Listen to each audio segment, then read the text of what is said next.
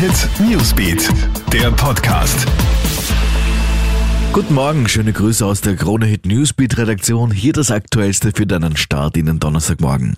Naja, mir kann eh nichts passieren. Sind die jungen Österreicher zu Corona sorglos? Die aktuellen Infektionszahlen lassen bei Experten die Alarmglocken läuten. Demnach steigt die Zahl der jungen Corona-Patienten an. Allein in St. Wolfgang sind zwei Drittel der positiv Getesteten zwischen 15 und 20 Jahren jung. Tatsächlich dürfte es die Partygeneration mit dem Schutz- und Hygienemaßnahmen nicht ganz so genau nehmen, sagt Umwelthygiener Hans-Peter Hutter von der Med-Uni Wien. Er meint nämlich, wenn immer transportiert wird, dass das eh alles nur für die älteren Menschen wichtig ist, beziehungsweise für Menschen, die eh schon Vorschädigungen haben, dann würde man sich automatisch aus dem Spiel nehmen. Dann sagt man, mir kann eh nichts passieren. Drei Tage nachdem ein Rekrut infolge eines Hitzemarsches gestorben ist, enden jetzt die Ermittlungen.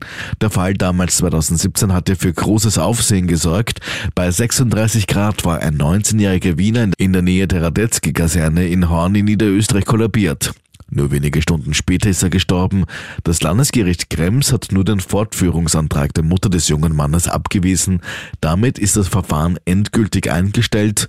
Die für den Marsch verantwortlichen Ausbildner werden nicht belangt. Und Abschied nehmen heißt es bei Rapid von Kapitän Stefan Schwab. Er und der Rekordmeister haben sich nicht auf eine Vertragsverlängerung einigen können.